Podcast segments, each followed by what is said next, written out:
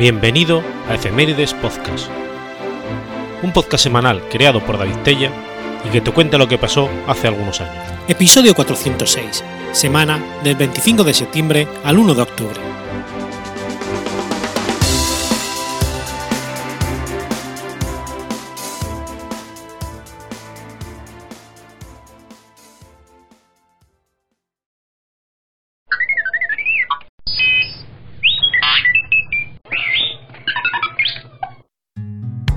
25 de septiembre de 1403. Nace Luis III d'Anjou. Luis III d'Anjou, rey titular de Nápoles, conde de Provenza y duque de Anjou y Calabria, era hijo primogénito de Luis II de Nápoles y Yolanda de Aragón, por lo que era nieto por vía materna del rey Juan I de Aragón. Al ser nieto y sobrino nieto de reyes aragoneses, fue uno de los seis candidatos al trono de la corona de Aragón que surgieron cuando en 1410 falleció Martín I de Aragón sin descendencia directa legítima. Contaba con importantes apoyos nobiliarios en Aragón y en Valencia y con las simpatías de la burguesía catalana, siendo uno de los dos candidatos mejor colocados. Sin embargo, sus aspiraciones sufrieron un duro revés cuando uno de sus más incondicionales apoyos, el arzobispo de Zaragoza, García Fernández de Heredia, fue asesinado por Antón de Luna, jefe del urgelismo aragonés. Sus partidarios le pidieron protección militar, pero dada la lejanía geográfica de Nápoles, le fue imposible enviarla, lo que motivó que muchos de ellos cambiaran de bando y se inclinasen por apoyar a Fernando de Antequera, más próximo y que en su condición de regente de Castilla tenía un gran ejército a su disposición. Sus pretensiones al trono se vieron finalmente defraudadas en el compromiso de Caspe, que en 1412 designó como rey a Fernando I de Aragón. En 1417, a la muerte de su padre, Luis heredó el condado de Provenza y los derechos sobre el reino de Nápoles. El reino de Nápoles se encontraba inmerso en un conflicto dinástico entre dos ramas de la misma familia, los Anjou Durazo y los Anjou, que desde la muerte en 1382 sin descendencia directa de la reina Juana I de Nápoles, había provocado la coexistencia de dos líneas de reyes en disputa por el reino de Nápoles. Cuando Luis ascendió al trono napolitano por la llamada rama legitimista, Juana II ocupaba el trono por la rama Anjou Durazo. No obstante, Luis iba a conseguir un importante apoyo frente a su rival cuando logró que el Papa Martín V lo coronase como rey de Nápoles el 4 de diciembre de 1419. En 1423, tras lograr una alianza con Milán y Venecia, parecía que Luis iba a lograr acabar con el conflicto dinástico cuando consiguió reconciliarse con Juana II, que le nombró heredero a Luis. Sin embargo, esta decisión supuso el inicio de una nueva disputa, ya que con anterioridad Juana II había adoptado a Alfonso V de Aragón al tiempo que lo nombraba su heredero. Alfonso V no renunció a sus derechos por lo que, tras solucionar los problemas internos que tenía con sus posesiones ibéricas, entablaría una guerra contra Juana II, Luis III y sus sucesores hasta que logró la victoria y obtuvo el trono de Nápoles en 1442.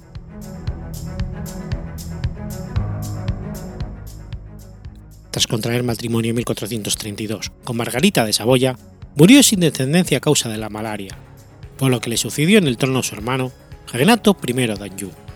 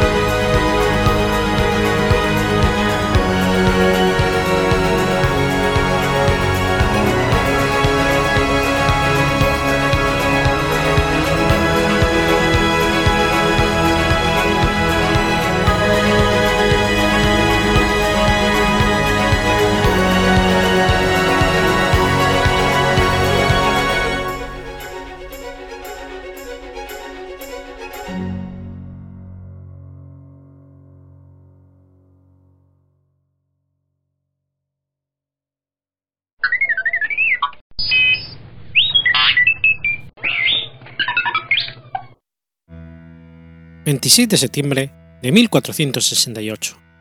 Muere Juan de Torquemada. Juan de Torquemada fue un obispo y cardenal español. Pudo ser su padre Álvar Fernández de Torquemada, y hay quien asegura que sus abuelos eran judíos conversos. El inquisidor Tomás de Torquemada era sobrino suyo. Tomó el hábito en el convento de San Pablo de Valladolid de la Orden de Predicadores. En París estudió teología y derecho canónico y fue allí mismo graduado de doctor. A su vuelta, fue nombrado prior de su convento y después del de San Pedro de Mártir de Toledo. Aquí pasó a Roma y estuvo en Basilea a comienzos del concilio.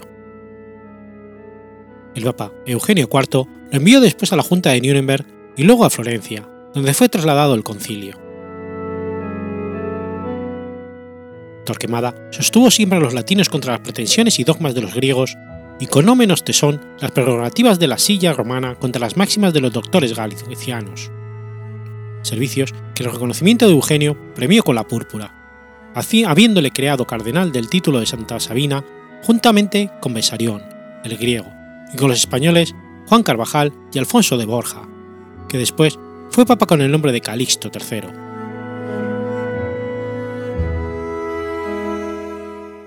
ayudó mucho Torquemada a la conciliación de Carlos VII de Francia con Eugenio, y a las paces entre aquel monarca y Enrique VI de Inglaterra.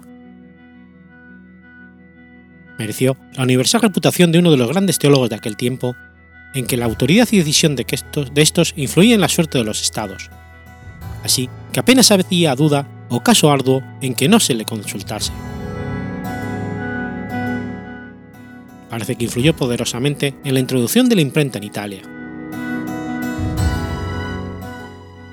Fue obispo de Cádiz y Orense, y en Italia gozó también de los títulos de obispo de Albano y de Sabina bajo los pontificados de Nicolás V y Pío II. En Roma fundó el convento de Minerva y en Valladolid reedificó el de San Pablo, restableciendo en él la observancia. Dejó escritos unos comentarios al decreto de Graciano divididos en cinco partes. La suma eclesiástica dedicada a Nicolás V, en que responde a los enemigos del Papa, algunos creen que este es el Tratado de la Potestad del Papa o del Emperador, que tuvo en su biblioteca el conde duque de Olivares.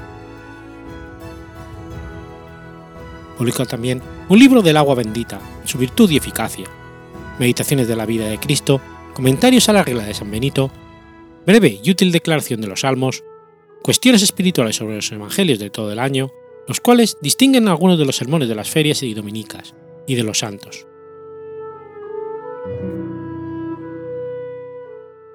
Falleció en Roma en 1468, a los 80 años de edad.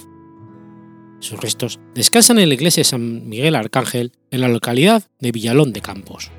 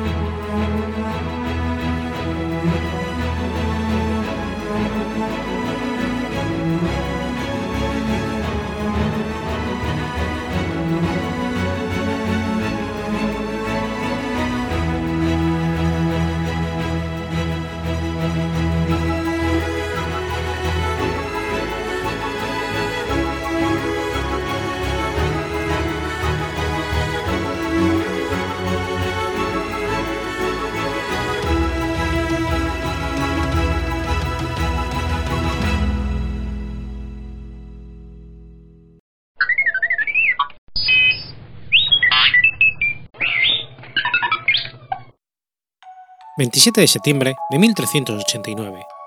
Nace Cosme el Viejo. Cosimo di Giovanni de Medici, o Cosme el Viejo, fue un político y banquero italiano, fundador de la dinastía de los Medici, dirigentes efectivos de Florencia durante buena parte del Renacimiento italiano. En 1415 regresa a Florencia y contrae matrimonio con Gontesina Bardi, la cual pertenecía a otra familia de banqueros. Vivió un tiempo en el Palacio de Bardi hasta que en 1444 mandó a Micholoso a construir el Palacio Medici Riccardi. Cosme, como miembro de los Diez de Guerra, se opuso al régimen oligárquico por entonces establecido en Florencia, en el que prevalecía la familia rival de los Albizzi. La influencia de Cosme de Medici, dotado de un excepcional sentido político, adquirió más importancia cuando el jefe de la oligarquía, Rinaldo degli Albizzi, lo hizo arrestar en 1436, acusándole de malversación. Fue encarcelado en el Palazzo Vecchio y enviado al exilio durante diez años. Cosme se instaló en Venecia con apoyo del Papa Eugenio IV sin perder el contacto con los partisanos. Albizzi mantuvo un enfrentamiento con sus enemigos. Ni su prestigio ni su dinero intimidó a sus adversarios. En 1434, Cosme consigue la anulación de su pena, por lo que regresa a Florencia. Triunfante y aclamado por el pueblo, desterró a su rival y, como su padre, en otro tiempo, fue nombrado Gonfalonoire de Florencia durante ese mismo año, puesto civil que le permitió llevar a cabo sus deseos políticos. Intentando convertir a su familia en el árbitro del Estado florentino, impulsó la política exterior y ejerció por medio de la misma una gran influencia en toda Italia. Una de las reformas constitucionales que realizó fue la creación en 1458 del Consejo de los Cien, a propuesta del banquero Luca Pitti. Utilizó para este fin, y en diferentes direcciones, su extraordinaria fortuna proveniente de la banca heredada de su padre, que poseía varias filiales en diversos estados italianos y en el extranjero. Con ello, ejerció una, ejerció una política exterior exitosa, estableciendo una relación de paz con los estados enemigos como el Ducado de Milán. Se le puede considerar como el hombre que obtuvo mayores ingresos en la empresa comercial de la familia Medici. Dio su apoyo a Brunelleschi para terminar la cúpula del Domo de Florencia.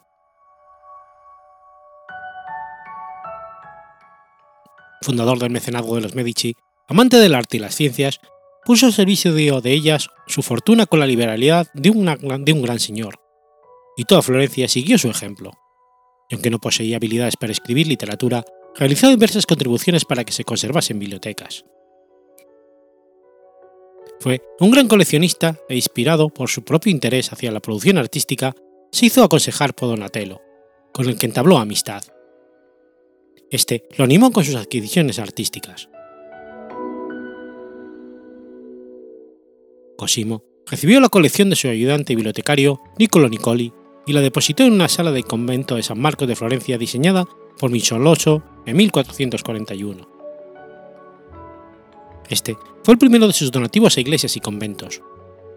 Después, erigió el noviciado de Santa Croce e invirtió en la reconstrucción de San Lorenzo. Una característica de su mecenazgo fue la combinación de empresas de construcción con la obtención de libros humanistas. Sin embargo, en construcciones particulares fue moderado, ya que hasta 1444 mandó remodelar su palacio, dejando la decoración anterior. Escogió el proyecto más modesto de Michelotti. El palacio tenía una fachada con características de la tradición medieval y no fue terminado hasta 1460. También creó la Biblioteca de San Jorge el Mayor en Venecia y el de la Abadía de Fiesole.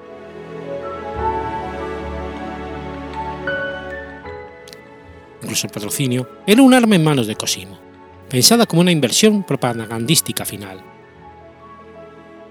Protegiendo a los artistas, financiando los literati y, patrocinando la construcción de edificios públicos, decretó la consagración para patinar con quien sería conocido por la posteridad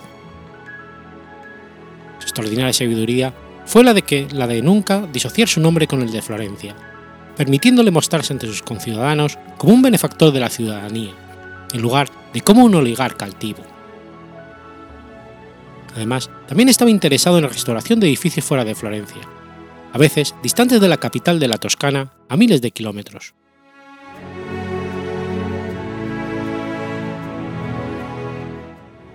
Cosimo patrocinó a notables artistas como Donatello y Frangelico. También fue uno de los primeros Medici en incursionar en la obra pública. Fundó y refaccionó varios edificios como el convento de San Marcos, la Basílica de San Lorenzo o la Abadía Fisolana, entre otras obras. Pero su mayor patrocinio fue Brunelleschi para que realizara la obra más importante de la época, la cúpula de la Catedral de Santa María del Fiore. También tenía una colección privada de arquitectura y arte, como su propia casa, la Villa Medici, y numerosas obras de arte de artistas contemporáneos a él.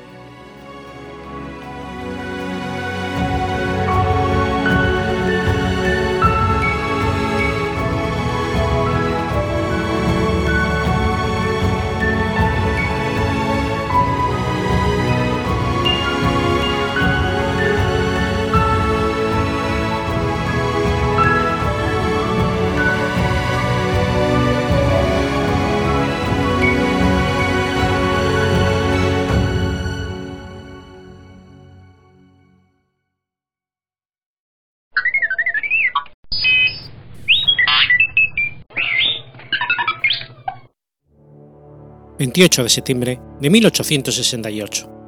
Sucede la batalla del puente de Alcolea. La batalla del puente de Alcolea enfrentó a los militares sublevados contra la reina Isabel II y las tropas realistas que se mantenían fieles a su autoridad.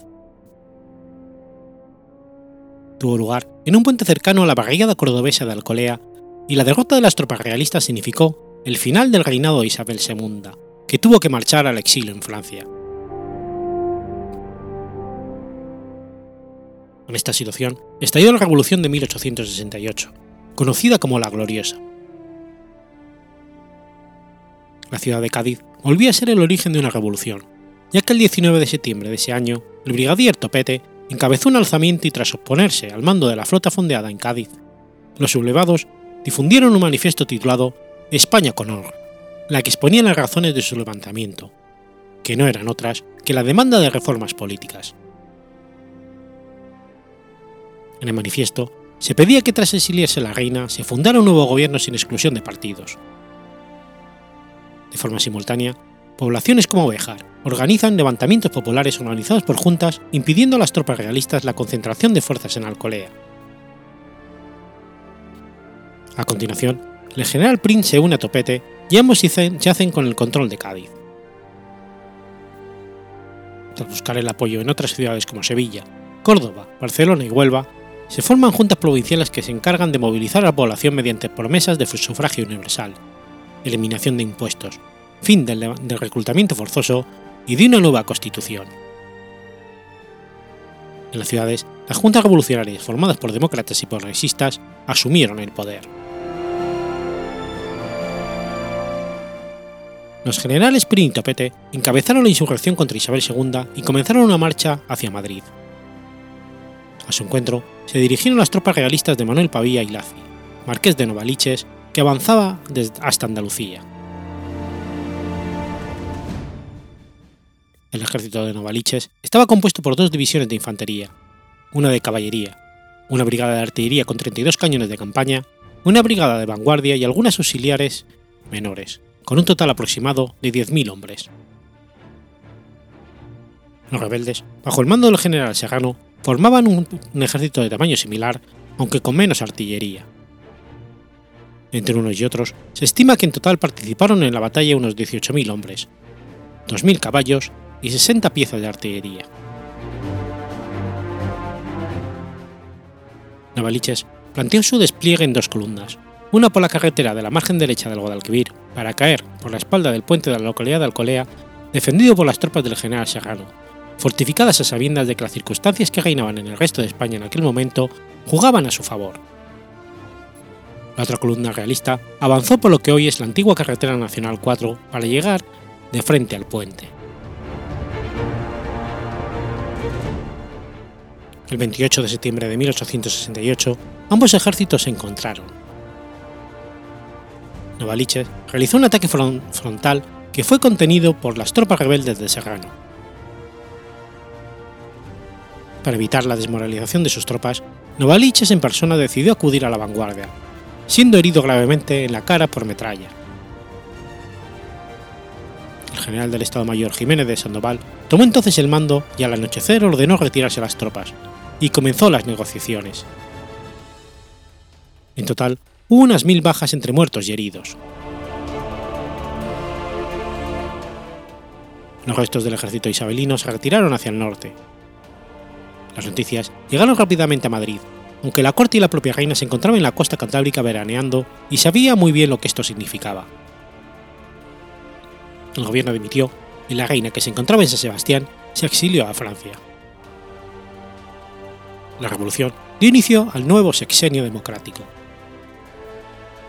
Entre las distintas tendencias del gobierno, al final se impusieron PRI los suyos, del sector progresista.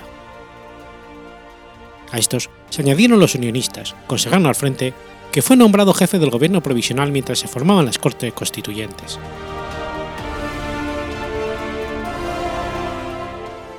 La batalla y el periodo revolucionario que le siguió permitió que surgiese nuevamente como fuerza contrarrevolucionaria el carlismo, que afirmó que en Alcolea se había roto el convenio de Vergara. De hecho, muchos militares que combaterían después por Carlos VII en la Tercera Guerra Carlista habían luchado antes en la batalla del puente de Alcolea por Isabel II, a las órdenes del marqués de Novaliches.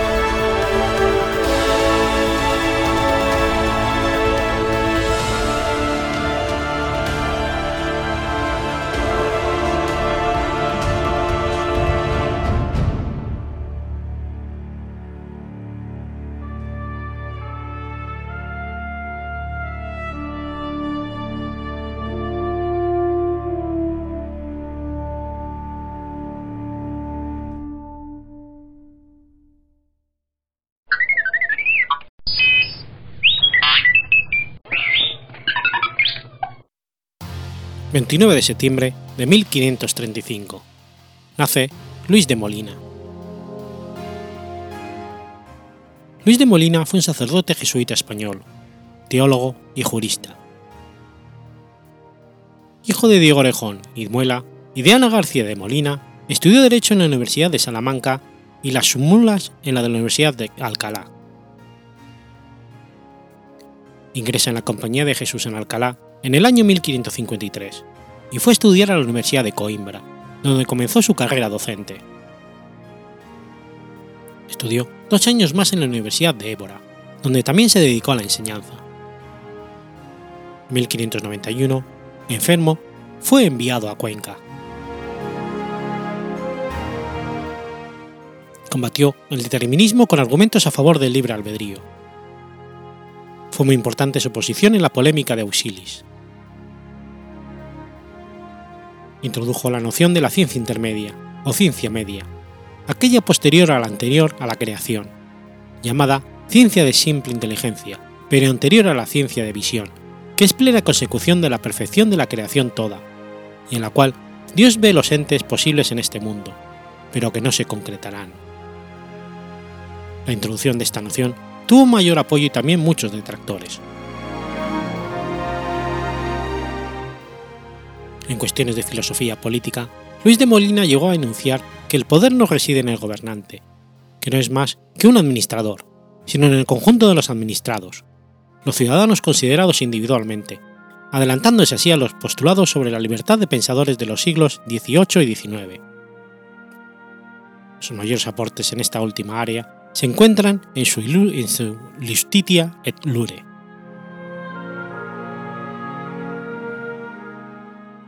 Su obra principal es Concordia del libre albedrío con los dones de la gracia, la presciencia divina, la providencia, y la predestinación y reprobación en relación a algunos artículos de la primera parte de Santo Tomás, publicada originalmente en latín en 1588 y conocida como la Concordia.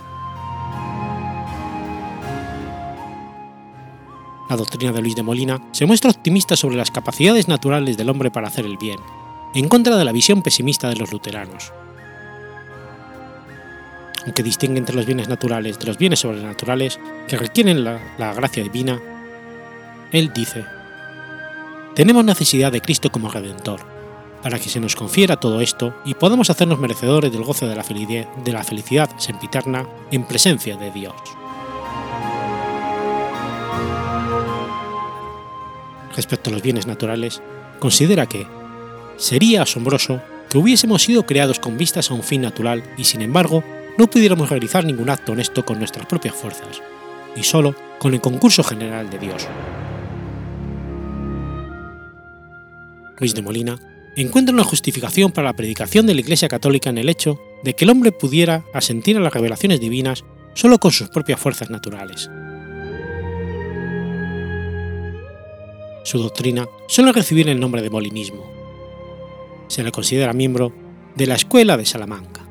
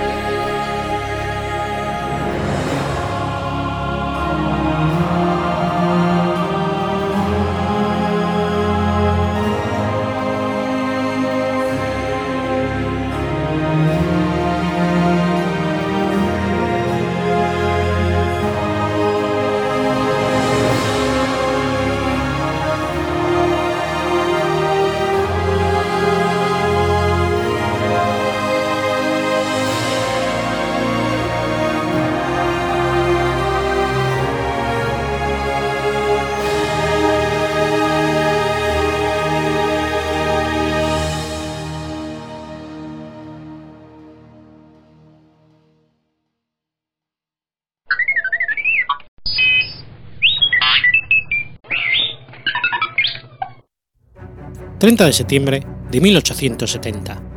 Nace Jean-Baptiste Perrin. Jean-Baptiste Perrin fue un químico físico francés galardonado con el Premio Nobel de Física en 1926 por sus trabajos sobre los rayos catódicos y sobre el equilibrio de sedimentación. Estudió en el Liceo Hanson de Sally de París. Cursó estudios en la Escuela Normal Superior de París siendo posteriormente profesor de la misma desde 1891.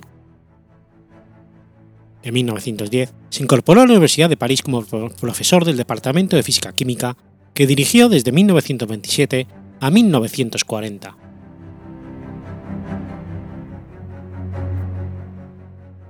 Durante la Primera Guerra Mundial sirvió en el ejército francés. En 1923 fue elegido miembro de la Academia de Ciencias de Francia y en el 36 designado subsecretario de Estado para Asuntos Científicos en el gobierno del Frente Popular de Leon Blum. En 1940 se traslada a los Estados Unidos, participando en el movimiento llamado Francia Libre, y dirigió el Departamento Científico de la Escuela Libre de Estudios Superiores de Nueva York. Fue el padre de Francis Perrin, también físico, especialista en física nuclear, que dirigió la Comisión para la Energía Atómica de Francia de 1951 al 70. Jean-Baptiste falleció el 17 de abril de 1942 en Nueva York, siendo transportada sus cenizas el 17 de noviembre del 48 al Panteón de París. Perrin modificó el modelo atómico de Thomson y sugirió por primera vez que las cargas negativas son externas al núcleo. En 1895 encontró que los rayos catódicos depositaban carga en un electroscopio, por lo que confirmó que se trataban de partículas cargadas negativamente. Fue por aquellas fechas cuando el inglés Joseph John Thomson se interesó por medir la velocidad de dichas partículas, que serían finalmente identificadas como los electrones. En 1908 calculó de forma exacta el número de Avogadro. Después de que Albert Einstein publicara en 1905 su explicación teórica sobre el movimiento browniano en términos de átomos, Perrin realizó el trabajo experimental para probar y verificar las predicciones de Einstein, resolviendo así la disputa que había durado un siglo sobre la teoría atómica formulada por John Dalton. Propuesto por Carl Benedict, Perrin recibió en 1926 el Premio Nobel de Física por sus trabajos relativos a la discontinuidad de la materia y el descubrimiento del equilibrio de sedimentación. Estos descubrimientos pusieron un fin definitivo a la larga disputa con respecto a las cuestiones de realidad física de las moléculas. En 1919, propuso que los procesos nucleares podían proporcionar las fuentes de energía en las estrellas. Se dio cuenta de que la masa de un átomo de helio es menor que la de cuatro átomos de hidrógeno, y que la equivalencia entre masa y energía de Einstein implicaba que la fusión nuclear podía liberar suficiente energía para hacer brillar a las estrellas durante miles de millones de años. Una teoría similar fue propuesta por primera vez por el químico estadounidense William Draper Harkins en 1915. Hans Bethe y Carl Frederick determinaron el mecanismo detallado de la nucleosíntesis estelar durante la década de 1930. En 1927 fundó el Instituto de Biología Físico-Químico junto con el químico André Job y el físico André Mayer. Fue financiado por Edmond James de Rothschild. En 1937, Perrin fundó en París un museo de ciencia, el Palacio del Descubrimiento. Es considerado el padre fundador del Centro Nacional para la Investigación Científica. Siguiendo una petición de Perry firmada por más de 80 científicos, entre ellos 8 miembros, 8 premios Nobel, el ministro de Educación francés creó el Consejo Superior de Investigaciones Científicas en abril de 1933. En el 36, Perrin, entonces su secretario de investigación, fundó el Servicio Central de Investigación Científica. Entre sus alumnos notables figura Pierre Victor Auger.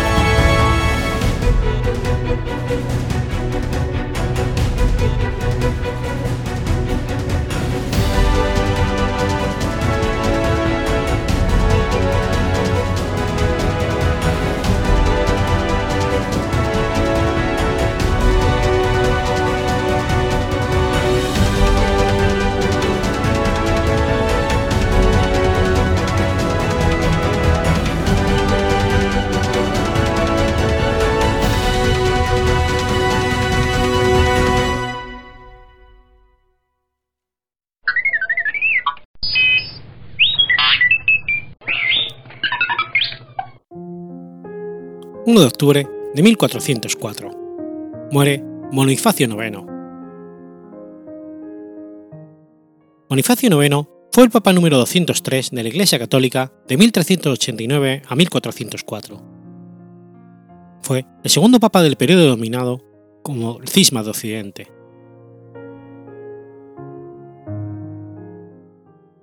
Nacido Piero Tomazelli en el seno de una familia noble napolitana, pero empobrecida, los datos sobre sus primeros años de su vida son oscuros.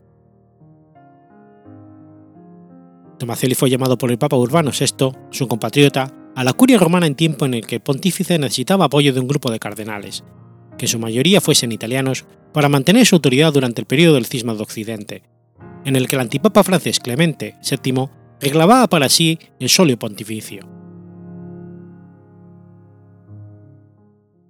Urbano nombró a Tomazelli como cardenal diácono de la iglesia de San Jorge en Velabro en 1381.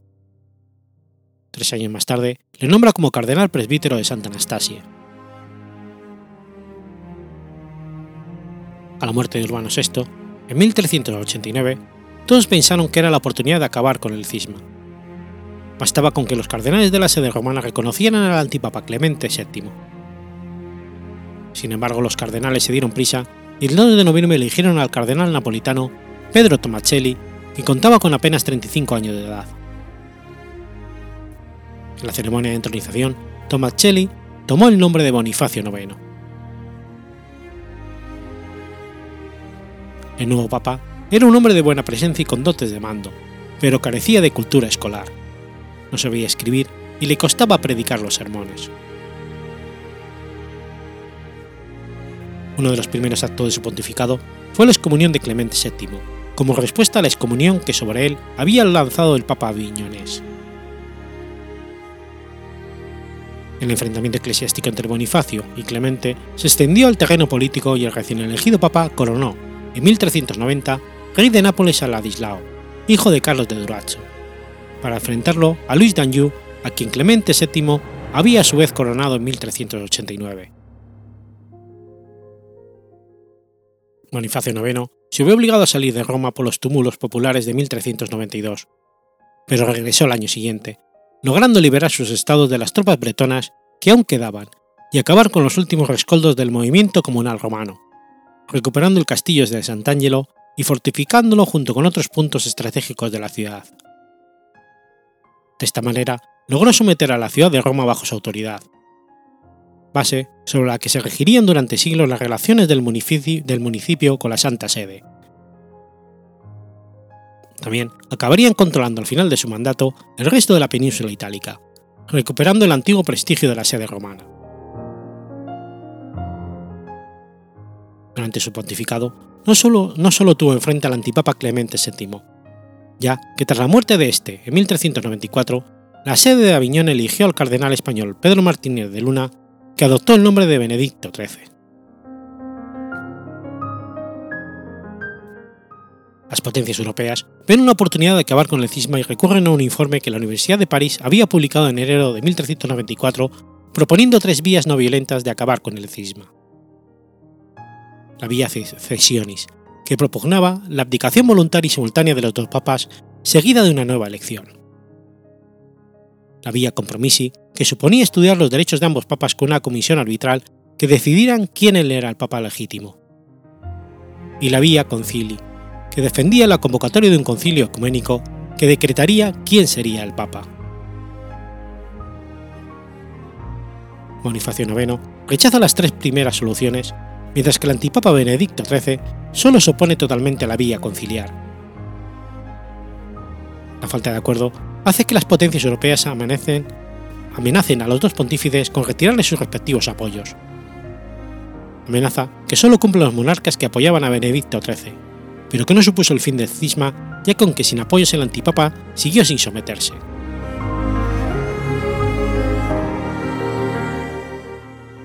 Durante el pontificado de Bonifacio IX se celebran dos jubileos. El primero en el año 1390 había sido convocado por Urbano VI rebajando la frecuencia de los jubileos de 50 a 33 años. A este asistieron el rey Wenceslao de Bohemia y otros muchos peregrinos del imperio, pero ningún francés por causa de la prohibición del rey. El segundo jubileo se celebró en el año 1400, en el cual entra el periodo de 100 años fijado por Bonifacio VIII en 1300. En el curso de la celebración jubilar hicieron su aparición en Roma los Bianchi o Albati, grupos de penitentes flagelantes que procesionaban encapuchados con hábitos blancos y una cruz dibujada en la espalda. Venían en su mayoría de Provenza, al norte de Italia y los países germánicos. La masa de flagelantes ocasionó tal número de disturbios y sucesos sangrientos que Bonifacio IX condenó la hoguera a uno de sus líderes y disolvió a sus adeptos. Año antes, Bonifacio IX había hecho un llamamiento a la cristiandad occidental para socorrer al emperador bizantino Manuel II Paleólogo, amenazado por el sultán otomano Valleceto. Tal llamamiento no despertó entusiasmo alguno, aunque el imperio bizantino se salvaría poco después, prolongando su existencia algunas décadas más, por la fulminante irrupción de Tamerlán, que obligó a Valleceto a retirarse. Bonifacio IX murió en 1404 tras una breve enfermedad.